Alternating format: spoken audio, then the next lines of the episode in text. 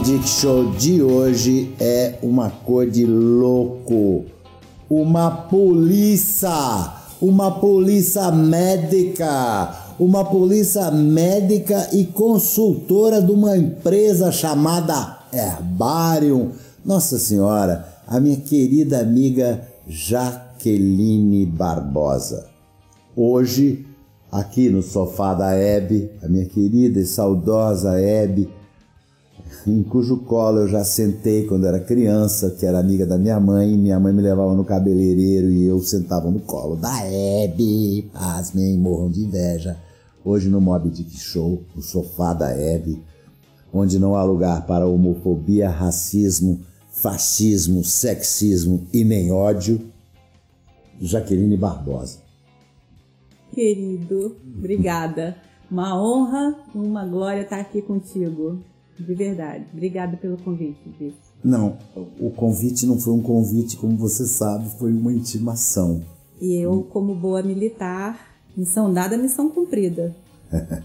Jaqueline, é muito importante você estar aqui no Mob Dick Show, porque a gente quer justamente dar credibilidade a esse bate-papo aqui e que as pessoas que não conhecem o assunto que a gente vai tratar saibam quem você é e quais são as suas credenciais.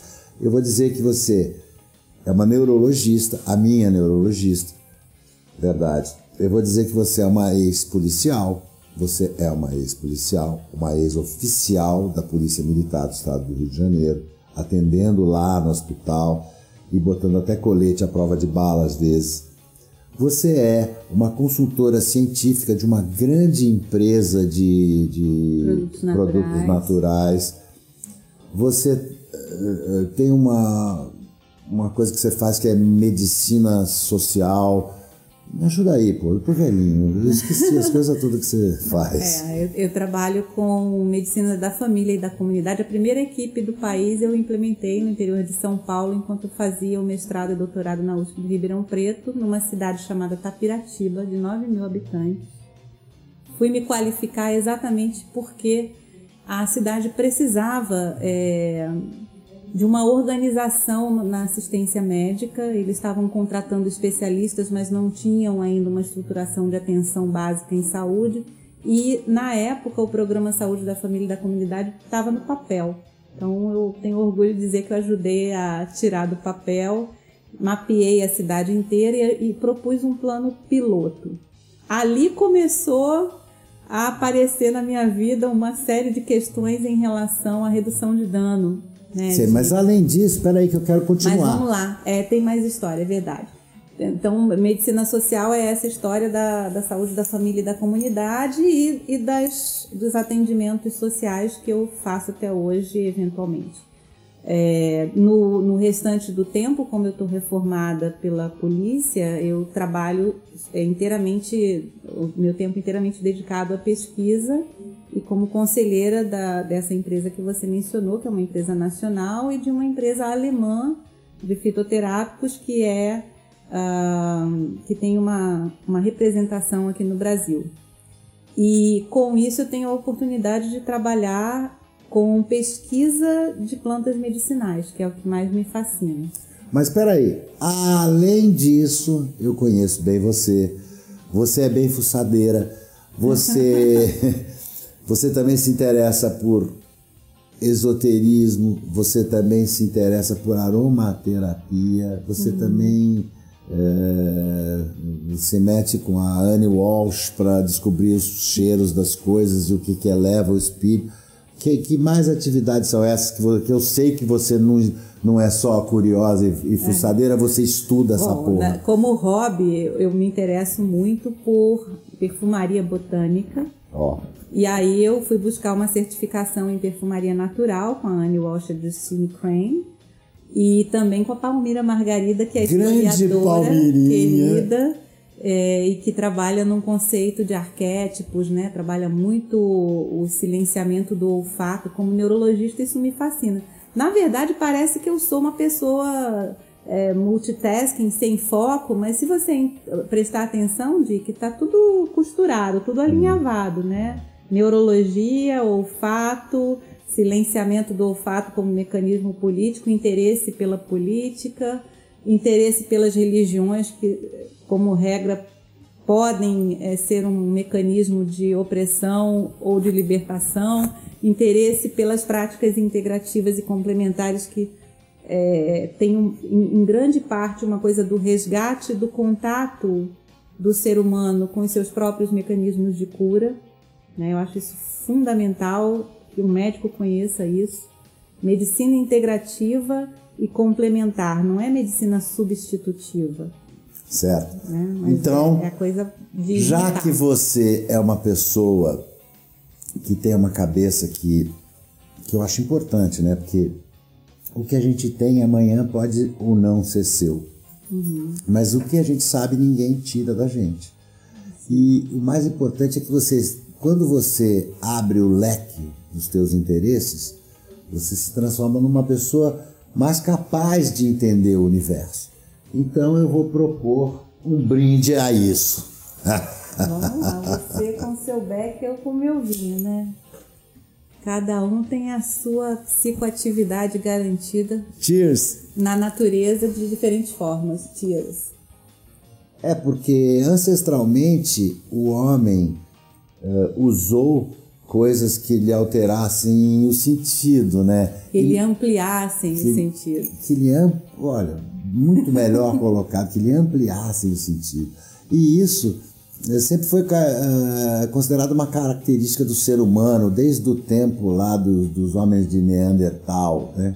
Sim. E historicamente o homem alterou os sentidos, os animais alteraram e modificaram os sentidos, alteram e modificam o lobo-guará, por exemplo, como uma planta chamada uh, uh, lobeira, né? e deixa ele num estado. O lobo-guará, aliás, tão valioso e tão raro hoje em dia, tanto nos matos quanto nos nossos bolsos. É. Mas, e, e, historicamente, o ser humano alterou os sentidos e isso sempre foi considerado uma ligação com Deus ou com os deuses ou com as entidades espirituais, né? Tá vendo como tá tudo alinhavado, né? É, então, e o, o, o, Santo Daime mesmo fala trabalhar com Santa Maria, quer dizer, é, fumar, usar a maconha.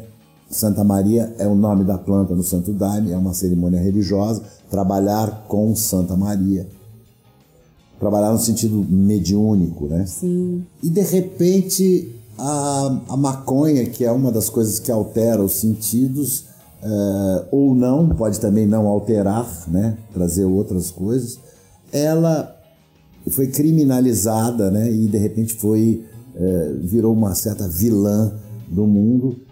Como inocente na cena do crime, né?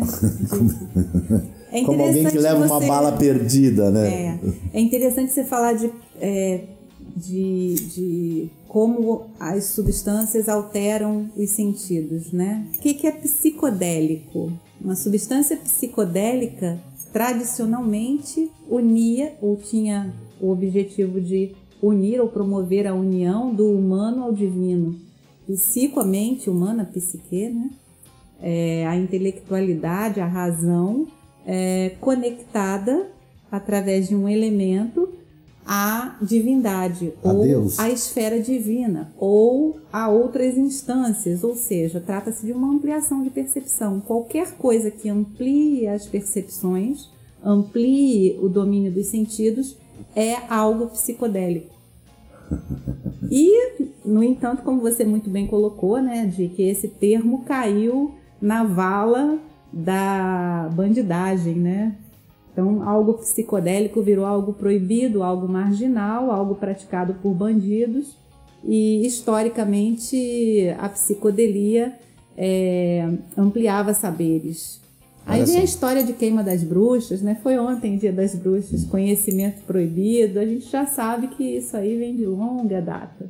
É legal uma mulher falar dessas coisas. Eu, eu sou uma pessoa uh, assim, por causa da minha idade, por causa da minha vida e da minha educação que me foi inculcada, eu sou uma pessoa que ainda conserva alguns traços de machismo que eu estou querendo eliminar. E uma das preocupações que eu tenho aqui no Mob Dick Show é mostrar assim a superioridade das mulheres, entendeu? É importante que nós homens nos rendamos a esse princípio da superioridade das mulheres. É, não sei se superioridade. Superioridade sim, porque Não vocês sei, foram oprimidas durante sei. séculos, seguraram a onda e hoje vocês estão ressurgindo, entendeu? Como uma fênix maravilhosa. Mas eu quero saber como é que uma pessoa com uma cabeça tão aberta, com uma pessoa tão eh, bacana desse jeito, resolver ser polícia, como é que você, como é que era a tua, como é que era a tua vida na polícia? Como é que os caras falavam, ô,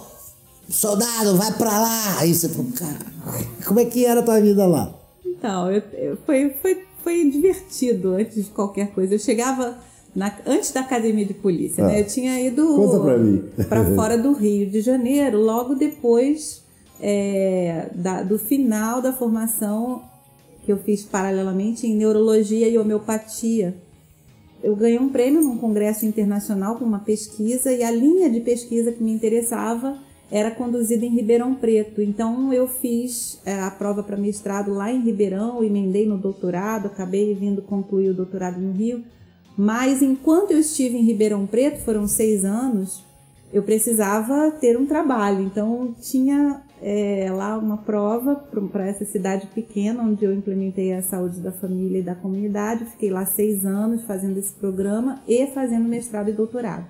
Ao término do doutorado, eu precisava, queria voltar para o Rio de Janeiro, mas eu não tinha trabalho aqui, tinha ficado seis anos longe, tinha perdido alguns contatos. Falei, bom, deixa eu ver se tem algum serviço público, algum concurso público aqui aberto, porque eu gostava da medicina assistencial é, pública. Sempre me interessou muito mais a, a medicina pública do que a privada. Viva o SUS! Viva o SUS, com certeza. E os dois concursos que estavam abertos eram o da polícia e do corpo de bombeiros. E eu falei, do Unité, É, Você não gosta de tacar fogo mesmo? Você prefere apagar o fogo? Exatamente. Não, eu gosto de tacar fogo, mas assim, tinha coisa do bombeiro, eu não me via como uma médica do corpo de bombeiros por pura covardia. E também não me via com arma de fogo na mão, mas entre uma coisa e outra eu achei que a polícia poderia ser uma melhor opção. Fiz o concurso, estudei com colegas brilhantes, a quem sou grata até hoje. Fui aprovada e antes de ser médica da polícia, você tem que ser polícia, né? E aí vem a Loucademia de Polícia, a gente fica lá na, na escola de formação de oficiais e é isso, é ordem unida, chegar às sete da manhã, roupa roupa, sobe Passar naqueles negócio de lama e desce tal? bueiro, sobe muro, dá tiro. E eu chegava sempre muito sorridente. Tinha um amigo da turma da neurologia que formava né, na, na fila atrás de mim que dizia assim: devia ser proibido chegar rindo às 7 horas da manhã em Bangu para fazer ordem unida debaixo desse sol de janeiro. Você é maluca? Ele tinha uma raiva disso. Para de rir, Jaqueline. Eu, E eu quando achava gritavam com tudo- você? Achava tudo divertido, exceto os gritos. Porque aí eu tenho um trauma de infância, minha amígdala não distingue se um grito é de firmeza ou se é de bronca, e às vezes até chorava com os gritos da Ordem Unida. Mas memórias da academia, E né? quando você chorava no- no- na polícia, na fila, o que, que os caras falavam? Ah, Deve se quebrar não o cara. chora, porra! Ah, como é que é? Não chora, porra! Não chorar, negócio de chorar. Polícia não chora, porra. Polícia não chora, claro Ai, não. meu Deus. Chora Aí você passou nessa, nessa locademia de polícia e começou a atender os próprios policiais E seus familiares. e seus familiares, policiais que você viu vários deles baleados, eu não sei, baleados inclusive na cabeça, né? É, tem uma história de um, de um que aliás um- um- uma pessoa que eu admiro, um, não vou falar nome, não vou falar posto, mas um oficial reformado que se colocou no fim da fila, esperou você atender todos os soldados e cabos e sargentos e se apresentou a você porque ele tinha levado uma bala na cabeça. Foi. Esse cara, essa história que você me contou, eu fiquei arrepiado. Depois eu conheci o cara. aguardou até o. Porque é, você tem na hierarquia militar a- o conceito de que um oficial superior de alta patente é, não pode perder tempo na fila. Mas no meu ambulatório, Comunista! A onda era um pouquinho diferente. Eu tinha fama de quem não passava ninguém de patente mais alta à frente de qualquer pessoa que tivesse chegado mais cedo, enfim. E ele, sabendo disso, esperou pacientemente. Mas eu confesso que fiquei constrangida, porque geralmente não acontecia essa passividade. Rolava uma ameaça de vai até a diretoria, enfim, responde inquérito porque que não atendeu o coronel. E ele não, ficou lá esperando. E quando ele entrou, ele disse assim: Olha, eu não sei mais o que fazer, porque eu tenho um ferimento superficial na cabeça. As pessoas não acreditam quando eu digo que eu não posso colocar a cobertura em eventos oficiais e eu tenho uma dor que não passa com nada. E aí eu disse, Cobertura é o chapéu, o boné? É. é. Porra, os caras invocaram com ele porque ele não podia usar o boné? Não, não acreditavam que ele não pudesse. E como ele não podia usar a cobertura, ele não podia ir ao evento. Então achavam que ele estava sonegando o trabalho, enfim. Sim. E eu disse a ele, isso aí tem um nome, isso é classificado como cefaleia de compressão externa. E você tem também uma cefaleia pós-traumática, a gente vai tratar. E ele ficou super meu amigo depois disso, né? Pois é, depois você me apresentou. É, é uma pessoa de uma integridade. Muito bacana. Mas a coisa na, na, na PM eu sempre achei muito divertido trabalhar lá, mas divertido não no sentido jocoso e, e enfim, querendo diminuir o que acontecia lá era realmente um tesão trabalhar na polícia, porque você tinha muita chance de ajudar muita gente. E de aprender, e de né? aprender com muita gente. Putz, né? é. O pessoal fala tão mal da polícia do Rio de Janeiro por, por vários motivos e com muita razão, mas assim, eu tenho histórias preciosas de lá, de pessoas preciosas com vocação para a defesa pública verdadeiros cientistas de segurança pública que eu admiro muitíssimo. É, eu vou dizer uma coisa para você. Normalmente, o que o problema da polícia não é a polícia. O problema da polícia são as leis que a polícia tem que cumprir. É. Mas aí é outra, outra história. Mas é. é. bem isso, exatamente. E sempre quem acaba se dando mal são as pequenas patentes, né? Sim, que são os sim, peões, né? São. E também os oficiais que não se subordinam ao sistema, tem é, isso, né? É. Se o sistema estiver errado, quando é. ele está errado ele erra. Tinha na PM também a, a questão do, do pessoal que, é, que a gente é, atendia numa unidade chamada Renascer. E era, eu falo a gente porque era uma unidade da psiquiatria para reabilitação, para tratamento de dependência química e tudo mais. É, mas em dado momento, toda a psiquiatria da PM, isso foi veiculado no jornal, toda a psiquiatria estava afastada pela psiquiatria. Uau! Claro. Os médicos entraram em burnout, porque o volume de doença mental, vamos dizer assim, as condições que demandavam uma atenção em saúde mental aumentou extraordinariamente, face a toda a questão de, de insegurança pública que acontecia no Estado. E sem psiquiatras, às vezes se pensa que daqui para a cabeça tudo é a mesma coisa, né? Não tem psiquiatra, vai ao neurologista. Mas olha, você está colocando um ponto aí que eu não é. tinha pensado nisso. A saúde e, mental às é, vezes caía só, no meu colo, assim. A proibição afeta quem tem que exercer a profissão de, de, de, de exercer a lei, né? Por causa da proibição.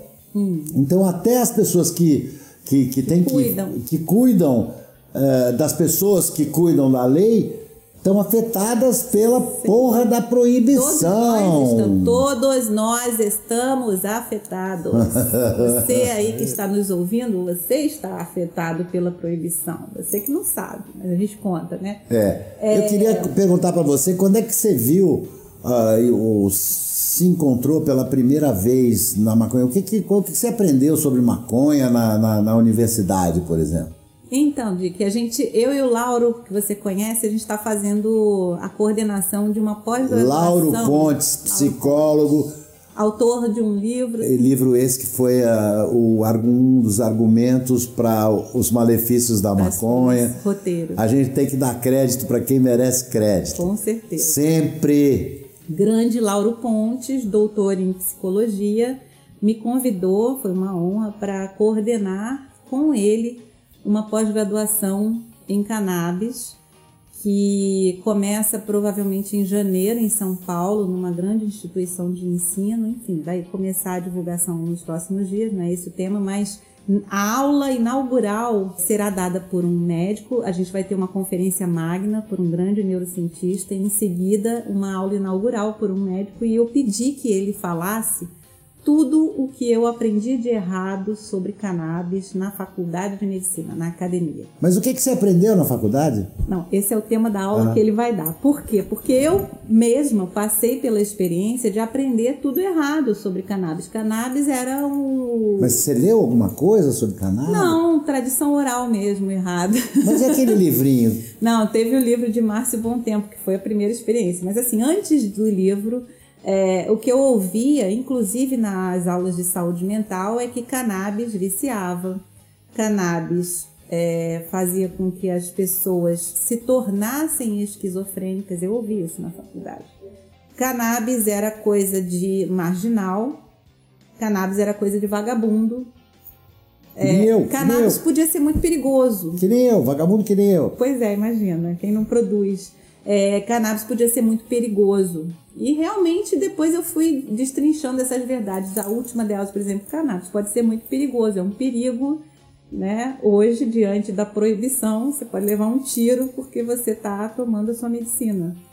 Ponto final. Não é um dano direto, né? A coisa não é. era de todo. Inclusive, é, dizem que a única pessoa que falsa. morreu com um problema de cannabis é porque foi um cara, um estivador português, o seu Manuel Quintana dos Santos que caiu um fardo de uma tonelada em cima da cabeça dele. A gente tem essa, essa frase né, na toxicologia. Algumas substâncias das quais não se conhece a dose letal é, só podem provocar a morte se você estiver por asfixia, por acidente, sob um fardo de uma tonelada. Enfim. Mas eu, eu tinha todos esses, todos esses conceitos sendo transmitidos, seja explicitamente ou tacitamente na academia, né, na, na faculdade de medicina. E aí tinha lá um livreiro e eu comprava muitos livros, eu sempre fui super curiosa, comprava vários livros, até que um dia eu entrei e disse, eu quero esse livro sobre maconha. Era um livro de Márcio Bom Tempo sobre os efeitos da cannabis sativa. Algo assim, não lembro agora o título exato. Era Mas grosso, era um, livro, livro grosso? 20 páginas. não tinha nada ali. Um almanaque? Um almanaque. Eu já estava nessa, a essa altura nos últimos períodos de medicina e sabia, porque me interessava por homeopatia, que na matéria médica homeopática. Ah, você também é formado em homeopatia? Sim, sim. Eu fiz a Olha só, a gente esqueceu essa coisa, desculpem. E aí, na matéria médica homeopática, havia a possibilidade de. É, Hahnemann havia estudado os efeitos da cannabis sativa e da cannabis índica. E eu comecei a ficar curiosa, por que, que aquilo era um medicamento para os povos mais antigos e não para gente. E fui vendo o que, que a, a, cannabis na homeopatia provocava, os efeitos eram da experimentação no, no homem são, é um efeito de patogenesia, não era o efeito farmacológico que a gente conhece. Mas é, foi a primeira vez que eu ouvi falar de maconha como medicina, né? Olha, você sabe qual foi a primeira vez que a maconha foi citada como medicamento?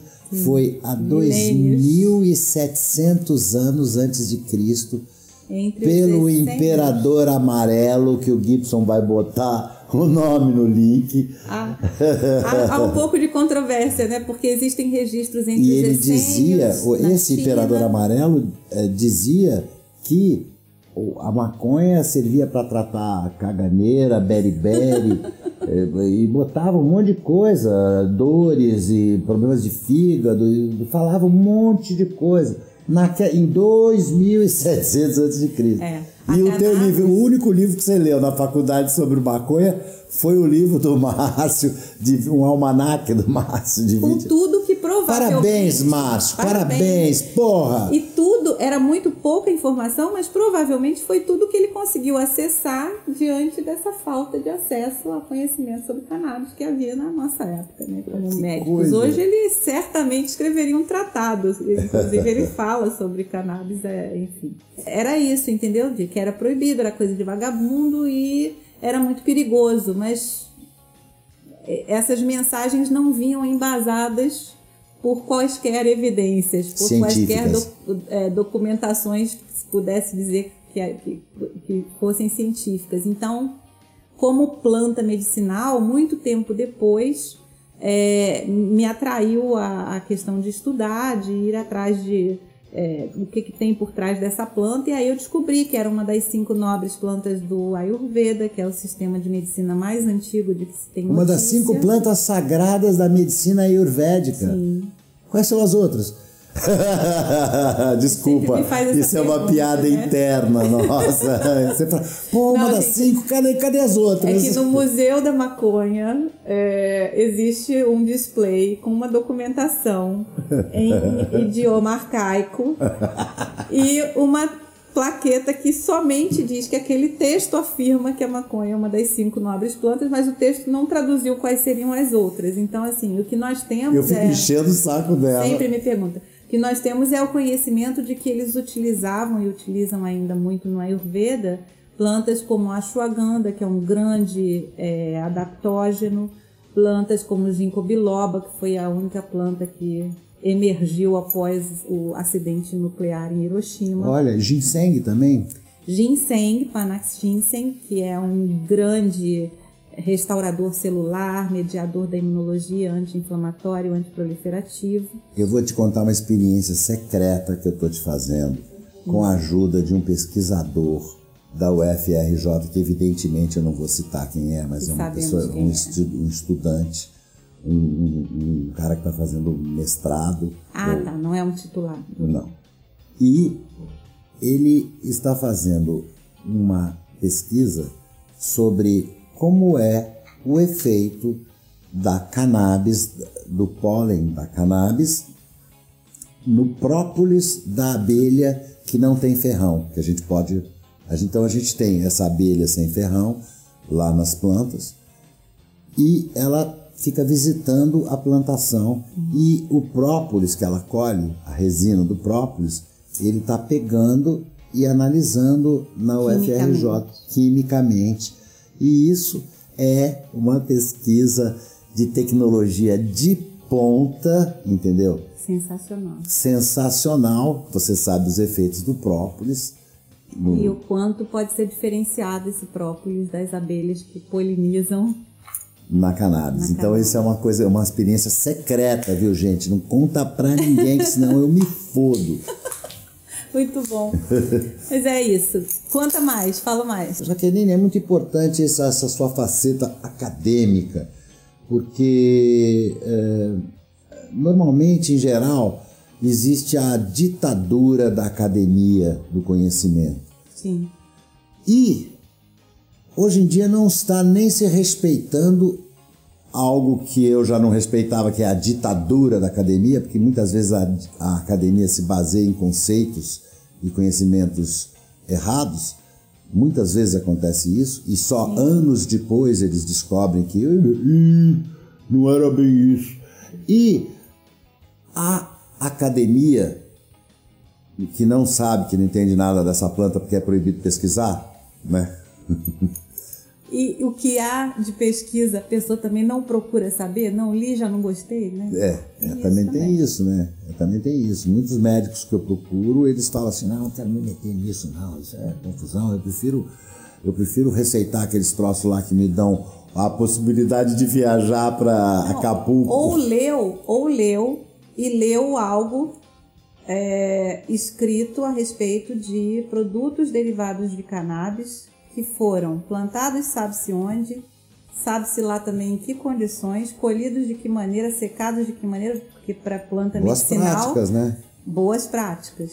E nas pesquisas com plantas medicinais, raras vezes se fala sobre o solo ao produto que se está estudando. A Né? rastreabilidade dos produtos Não que a gente há. consome. Exato. E aí você É por isso que é muito sabe- importante a pessoa, o- o- às vezes, olhar aquele selinho da EcoCert ou da. Como é que chama a outra?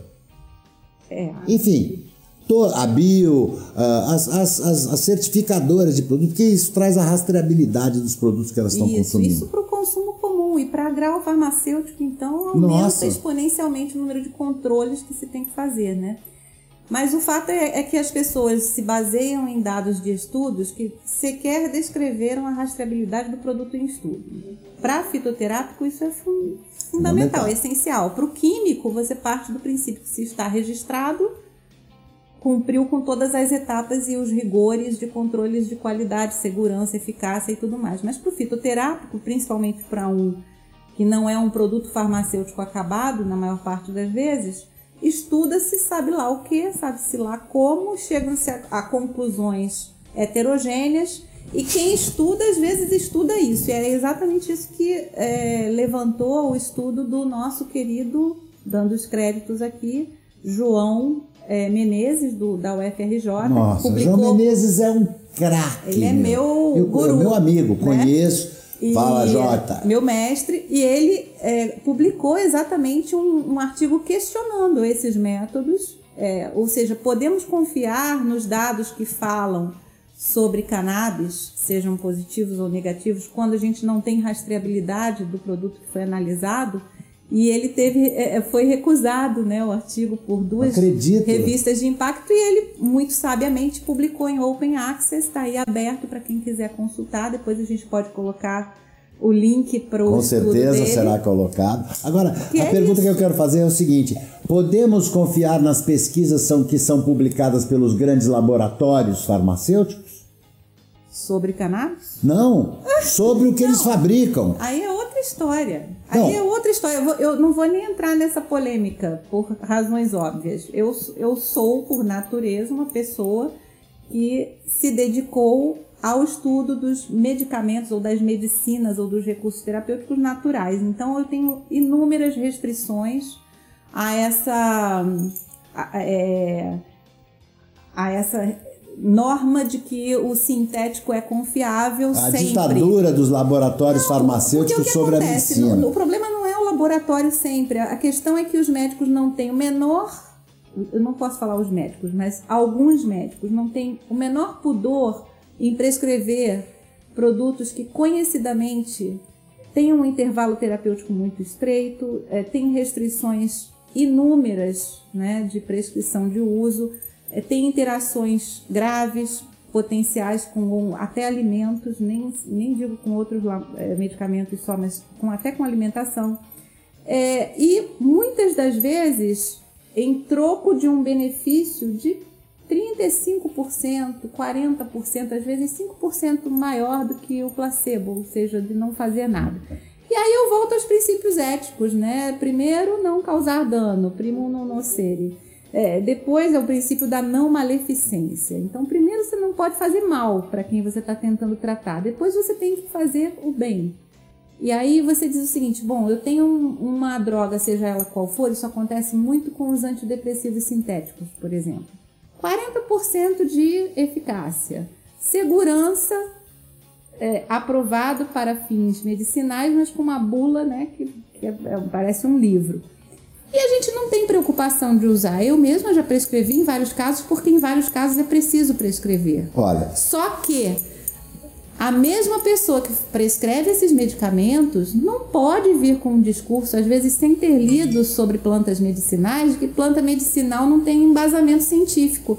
Gente, e qual é o embasamento científico que eu tenho para prescrever um produto com 40% de eficácia para tratar uma doença crônica? Como é que uma pessoa vai ao médico com 70 anos falando assim, ô doutor, eu estou preocupado porque daqui a pouco a minha mulher é nova, eu preciso, preciso, entendeu, cumprir minhas funções maritais e tal. Aí ele fala assim, olha, tu toma aquela pílula azulzinha. Eu falei, tá legal, eu fui lá, comprei. Falei assim, bom, hoje à noite vai ser festa no brejo. Aí eu falei, mas antes eu vou ler essa bula aqui. Quando eu comecei a ler a bula, que depois motivou o lançamento de um filme, né? É, que está na internet, link.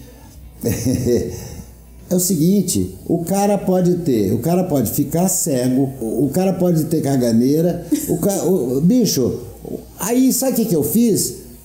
Eu joguei fora aquela merda e fui fui na loja da, da herborista lá de Copacabana e comprei maca peruana. É isso. E funcionou muito melhor. Catuaba, maca peruana, tribulos terrestres. É, se quiser e, pô, um fito a festa no brejo continua, sem aquele troço que ia me é. dar cegueira, não sei o quê, caganeira, bababá, bababá. É entendeu? Eu tô vendo alguém ficando constrangido nos bastidores aqui. Vamos mudar o assunto sobre Gibson, pílula desculpa. azul e pílula verde. Vamos para pílula verde? Vamos para pílula verde. Quais são os malefícios da pílula verde, daquela planta de cinco folhinhas? Então, existem. Por quê?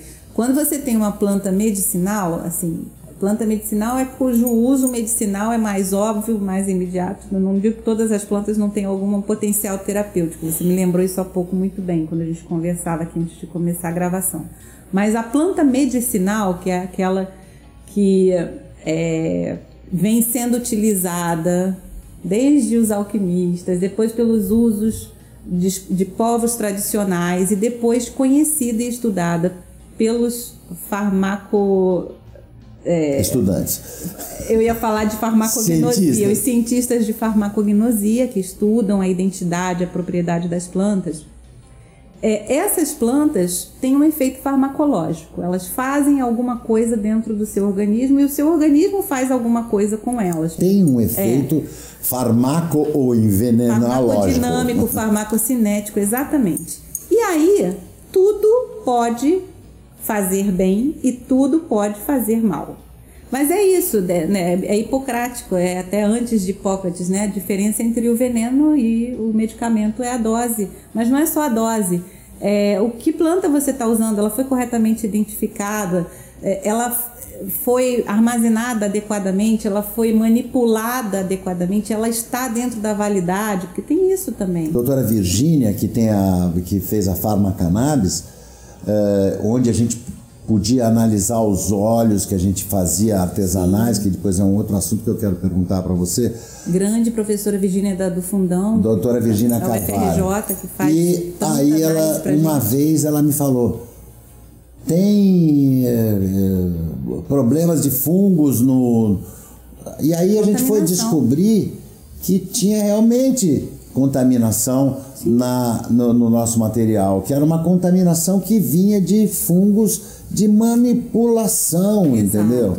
Então, Agora, aquele óleo era um óleo artesanal feito para mim, para eu tomar. Seu uso. Para o meu uso. É isso. E isso muitos... não, assim, esse fungo, entendeu?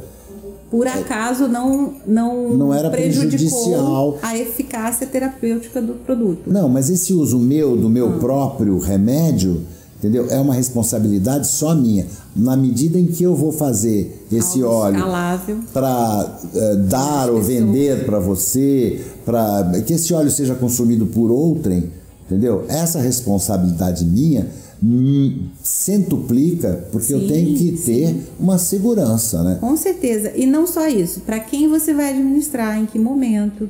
É, é sabido que em crianças com doenças muitas delas graves, ou com síndromes não tão graves, desde o espectro. Vamos pegar aqui um exemplo do transtorno de espectro autista, autista né? Que a gente tem bastante produção já a respeito disso. Então, desde uma pessoa no, no polo mais é, brando de sintomas do espectro autista, até a outra pessoa com, e pode ser criança ou adulto, é, com sintomas mais é, severos, mais acentuados, é preciso saber escolher se vai medicar ou não com cannabis. Qual cannabis? Qual cannabis? Não existe a maconha, existem as maconhas, já diz o grande Siddhartha, né? Então é preciso saber de que cepa você está falando, com que teor de canabinoides preponderando, com que equilíbrio entre esses canabinoides, que são os componentes né, terapêuticos, e é, saber que há pessoas que têm contraindicação. Né? O modelo mais clássico é a esquizofrenia. Se você tem um histórico familiar ou pessoal de esquizofrenia e você está numa faixa etária de risco, por exemplo, você não deve prescrever cannabis como alternativa terapêutica de eleição.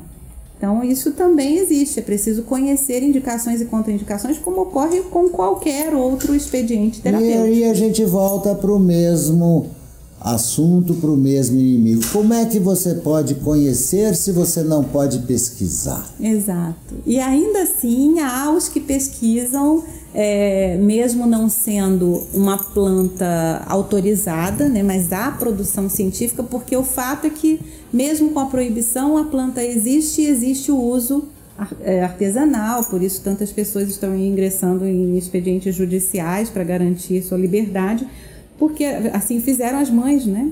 É. As mães do De novo eu estou falando como as mulheres são melhores. Não, é assim, eu vou eu preciso disso para tratar, não posso ter meu filho convulsionando tantas vezes e, enfim, o remédio está aí e o remédio estando aí, os cientistas vão estudá-lo. Mas poderiam estar estudando mais e estudando melhor se não fosse proibida a planta, né? É engraçado isso, porque isso é uma característica já histórica da maconha que eu fico, eu, eu fico griladão, uhum. porque o, o cara que descobriu esse negócio do, dos canabinoides, que foi o Dr. Rafael Michelin, eh, Israel. Israel nosso é, querido Carline. É, o Carline aqui no Brasil e o Michelin menciona o Carline. Sempre. Entendeu? Sempre, sempre mencionou. E vice-versa, os dois se mencionam porque os dois são os, os Galileu Galileis da, da maconha, entendeu? Da ciência ele, da maconha, é, exatamente. E ele, que documentaram, né? É, e ele, e ele teve que fazer isso de forma clandestina. Muitas na vezes. Na universidade, a primeira vez que ele trouxe. O professor Carline passou pelo constrangimento agora, pouco tempo antes de nos deixar, né, de ser chamado para esclarecimentos na polícia como maconheiro, sei lá, como Olha só. Uma, como apologista de drogas. Não, mas eu vou falar para você. Apologia às drogas é comercial de Novalgina, entendeu? De café. Como disse a Rita Lee há pouco tempo, lembra? Não, a Rita tá Lee tem uma ótima. Ela falou Você assim. Tá falando de quê? De açúcar, de café, né? é, então, a Rita Lee tem uma ótima, que ela falou assim. Pô, ficar velho é uma merda. Você vai ficando enrugado que nem uma ameixa. Mas a mexa é bom, porque ajuda você a cagar para o mundo. Aí eu queria aproveitar as minhas plantas para fazer perfume, porque o perfume era o perfume que eu queria ter, o que, que eu queria sentir, mas é o perfume da, da flor. flor, o perfume da planta, o perfume do verde, o frescor do verde. Porque esse perfume que as pessoas sentem aí. Cheiro de maconha é cheiro de prensado fumado.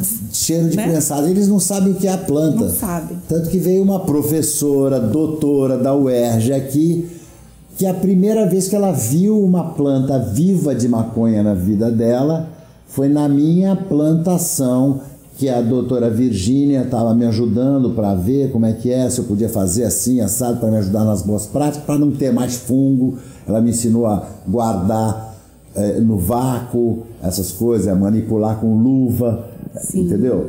Eh, para fazer o meu remédio, entendeu? Não é que o cara vai ter que enrolar um baseado com uma luva, isso também já é hum, coisa de sei lá o quê. Agora, não vou falar, porque eu sou. não, não eu tô pode, ficando ó. bem educado, Aqui. entendeu? Eu estou ficando bem educado, estou aprendendo. E não é isso.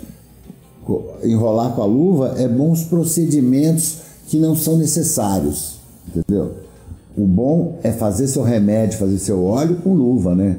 E, e essas coisas que eu aprendi, e, a, e ela trouxe essa professora de botânica para cá e a professora ficou maravilhada e, e levou para lá a folha grande, entendeu? Levou uma florzinha estudou e eu tenho a honra de ser o primeiro cultivador com HC legalizado a ter a minha planta catalogada na UFRJ. Isso vai acontecer em breve, hein?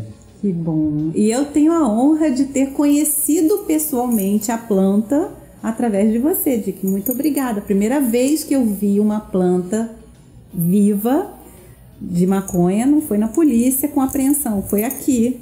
Olha, que legal. Com você. A polícia não sabe nem se aquilo. Os meus colegas da polícia só conheciam prensado, né? É. E os teus colegas da polícia. Quando estiveram aqui, que, que, não sabiam onde estava a planta. É, quando eles vieram aqui, eles ficaram maravilhados, porque eles falam, não, isso não é maconha, esse cheiro é, é bom. A gente Depois só é conhece é... a maconha da apreensão é. na batida policial. A maconha em pessoa, a gente só teve o prazer de ver exuberante em toda a sua glória, como disse Salomão, a, a Bíblia sobre Salomão, aqui na, no cultivo terapêutico do, do Dick e quando eu digo terapêutico, quer dizer que seja qual for o uso que você faz dela, ela é terapêutica para você. Isso é importante que se diga. Mas a planta e viva. não existe esse negócio de maconha recreativa. Não, não tem divisão. É, é, terapêutico desde que esteja te fazendo bem. E seja um uso responsável. É, exatamente. Entendeu? Tudo Eu acho em, que é importante. Tudo em excesso faz mal. Isso é. o Lauro também costuma dizer. Essa é, porque se você, se você tomar um, um, uma taça de vinho para conversar comigo, entendeu? Ela abre a sua assim você ficar mais relaxada, tá, tá, tá, tá, tá, tá, E eu não me dou bem com álcool, nem posso por causa do, do meu problema de hepatite C. Sim. Então eu bebo água. Isso. E fumo, que não deveria estar fumando por causa do meu efizema. Mas às vezes, como agora que você viu que eu mudei de posição, eu senti dor, aí por isso eu fumei. Porque é Porque na hora pela carburação. É, né? Mas eu devia, tá, eu devia ter tomado um, um óleo, tomado uma garrafa de óleo e, e não mudado de posição, porque aí não ia encher o saco do Gibson que tem que reposicionar a câmera e tudo.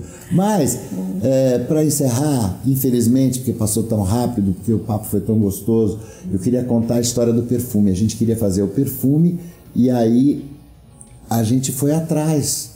E aí, quando a gente chegou ao Lasmo e a gente conseguiu, a gente foi para Barcelona buscar o terpeno, que aí não funcionou eu trouxe o terpeno e aí a gente ficou com medo que o cachorro da, da coisa, mas o terpeno não tem nada a ver. Nem, é, e o cachorro cheirou a minha podia, mala e o cachorro, o cachorro cagou e andou para minha mala. E trouxemos e misturamos, não conseguia combinar com a. E aí o, o, o Lázaro descobriu aquela coisa do óleo essencial, aí eu peguei uma parte da, da, da, da, da minha coisa, destilei para fazer o óleo depois, que não perde, né? O, THC e o CBD Sim. não perde, porque você chega até uma temperatura para destilar que só sai os terpenos. E aí a gente com um monte de material fez 3 ml de terpeno. Pô, isso vai custar uma nota. Aí não é terpeno de maconha. Tentamos ver e aí conseguimos chegar finalmente a uma solução, a quintessência. né? A quintessência, que nós não vamos contar qual é. é inventamos um rótulo, um nome que a gente achou que seria um tiro, que é uma folhinha de maconha escrito lata. lata. E dentro dessa latinha, que tem até hoje, que a gente podia eh, fazer um, um sorteio aqui no Mob Dick Show para dar umas merecia, latinhas dessas. Merecia. Fazendo alusão ao verão da lata que ocorreu no Rio de Janeiro. Vocês façam, façam um Google, coloca link aqui também, por favor.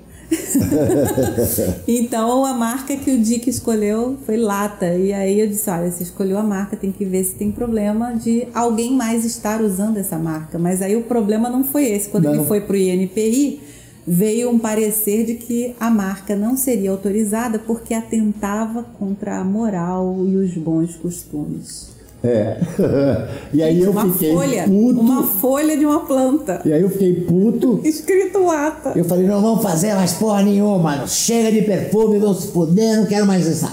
Agora eu, eu vou fazer o perfume pra mim só e tal, mas quem sabe ainda sai esse perfume se essa proibição ridícula e a, a moral mudar e os costumes também. Se Porque... não sair, a gente sorteia a lata com um rótulo assim como é que se fala? A gente sorteia não, a gente faz Censurado. outra marca. A gente azareia assim, porque aí a pessoa vai ser, vai sofrer eh, sanções assim, não sei quais, mas a gente pode colocar um carimbo assim, censurado pela moral e bons costumes. A melhor marca, bicho, a gente vai vender tudo. Boa. Jaqueline, Valeu, gente. Esse foi o Mob Dick Show de hoje. Para encerrar, a pergunta tradicional, Jaqueline: para quem ou para o que você liga o foda-se Ah, eu ligo foda-se pra ordens absurdas. Jargão da polícia, ordem absurda não se cumpre. Isso aí foi a primeira coisa que eu aprendi na academia. Você vê que eu já estou dando ideia aqui para proibição da lata, né? Censurado pela moral e bons costumes. Então, ordem absurda não se cumpre. É. Questionem, pesquisem, estudem e não tenham medo de uma planta medicinal milenar.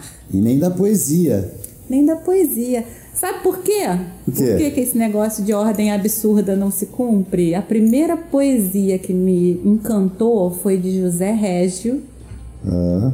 Cântico Negro. Uau!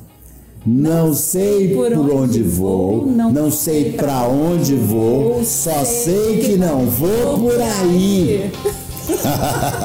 Boa, obrigada. Obrigado, Jake. Mob Dick Show de hoje encerrando. Um beijo para vocês e Foda-se!